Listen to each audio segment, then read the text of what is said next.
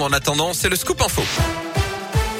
Et l'actu dans l'un, elle m'a connaît avec vous, Colin Cotte. Colin, bonjour. Bonjour Yannick, bonjour à tous. À la une de l'actualité aujourd'hui, plus de 300 plaintes déposées par des élus locaux cibles de menaces selon le ministre de l'Intérieur Gérald Darmanin ce matin. Au total, près de 1200 élus ont été visés dans les 11 premiers mois de 2020, dont 162 parlementaires, soit 47% de plus par rapport à 2020.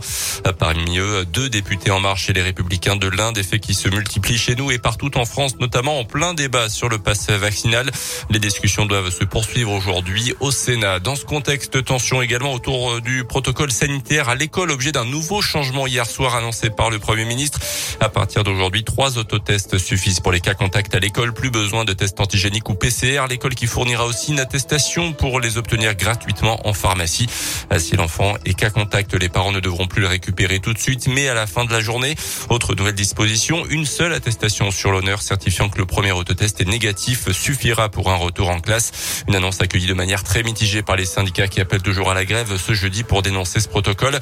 Euh, par ailleurs, avant cette grève des enseignants, donc le périscolaire et les cantines pourraient être perturbés. Aujourd'hui, appel à la grève au niveau national lancé par plusieurs syndicats, euh, notamment à Bourg-en-Bresse. La mairie invite les parents à prendre leur disposition. L'accueil des enfants sera difficile, voire impossible, prévient déjà la mairie.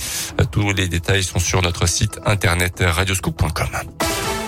Qui sera le nouvel éleveur de volailles de Brest sur le site de la ferme du Souget L'agglomération de Bourg, propriétaire de l'exploitation agricole à Morvel-en-Bresse, lance un appel à projet. Les dossiers peuvent être déposés jusqu'à la fin du mois.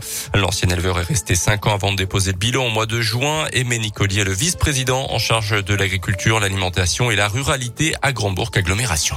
Ce qu'on attend, c'est qu'ils produisent de la volaille de Bresse. On n'attend pas un exploitant qui vienne faire euh, d'autres activités agricoles que celles de la production de la volaille de Bresse. Ce qu'on attend, c'est justement, ils viennent nous, expliquer comment ils comptent euh, produire cette volaille de Bresse. Parce que quelque part, on est aussi sur un site euh, emblématique, puisque le, site du sujet, c'est aussi un espace naturel sensible. Et puis, bien évidemment, toute la partie patrimoine qui est en grande partie exploitée par les amis du sujet.